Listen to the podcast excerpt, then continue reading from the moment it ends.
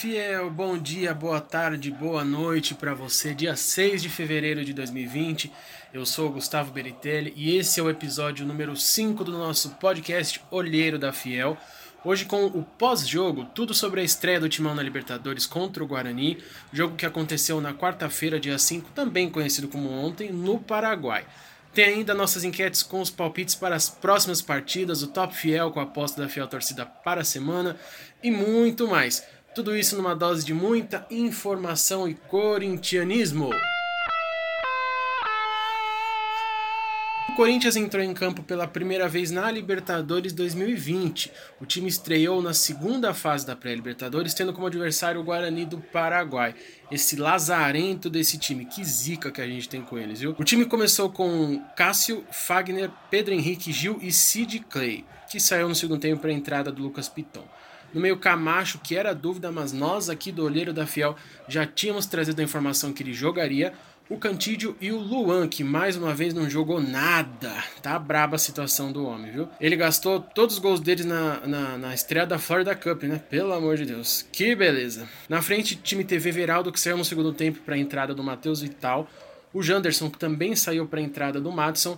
Que é um Clayson que veio da base, só muda o nome e o Bocelli jogou na frente de centroavante. A estreia não foi como nós esperávamos. O Corinthians perdeu o jogo por 1 a 0. O gol do Guarani saiu ainda no começo do jogo, com 7 minutos, depois de uma falta na intermediária que foi cobrada curta. O jogador do Guarani lançou na área e a linha de impedimento do Corinthians falhou, vacilou feio e assim, em condições legais, infelizmente, o Morel ficou livre para abrir o placar. O Cássio até foi meio sem vontade para a jogada. Eu acredito que é porque como ele viu que ele estava sozinho, ele achou que estava impedido, mas não teve choro nem vela. Teve ainda uma bola na trave deles antes disso, com uns 4 ou 3 minutos de jogo. E o jogo começou assim já pegado pro, pro lado do Corinthians por parte do time do Guarani. O time do Corinthians pareceu até maduro. Uh, normalmente um time que toma um gol com 7 minutos de jogo numa Libertadores se perde, se desorganiza, mas o Corinthians não. O Corinthians conseguiu manter a sua organização e o problema foi justamente esse, porque o time já entrou desorganizado, ou seja, ele manteve a desorganização, né? Que uh, foi bem ruim. Foi um jogo ruim mesmo do Corinthians.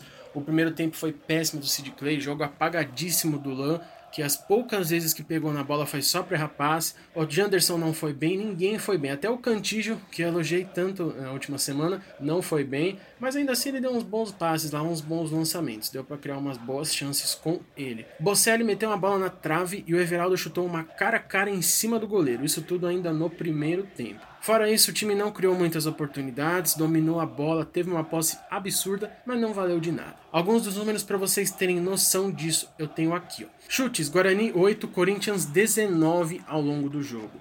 A gol: Guarani 3, Corinthians 4 somente. Passes, para vocês terem uma noção, o Guarani deu 210 passes, o Corinthians deu 538, é quase o triplo do número de passes. Isso é por causa da posse de bola. O Guarani teve 28% de posse de bola, o Corinthians teve 72%, um domínio absurdo de bola dentro do jogo. Faltas Guarani 23, Corinthians 9 e escanteios 3 para o Guarani e 8 para o Corinthians. Mais uma vez, é, como nós dissemos, pelos números vocês podem ver que o Corinthians mandou no jogo, mas o Guarani fez o gol numa falha do Timão com 7 minutos de jogo e ficou somente nisso.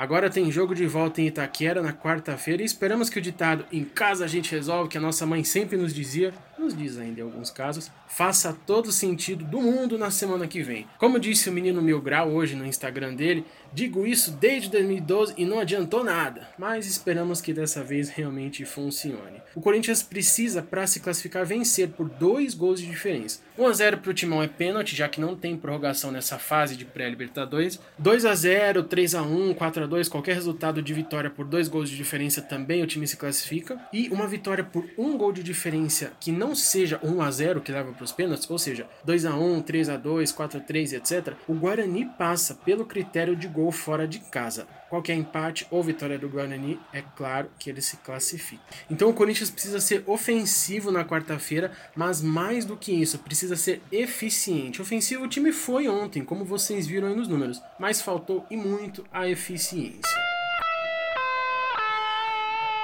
E é isso aí, fiel. Esse foi o jogo de estreia do Coringão na Liberta. O pré-jogo da partida contra o Inter de Limeira, que acontece agora no domingo, dia 9, já está no ar. É o podcast número 4.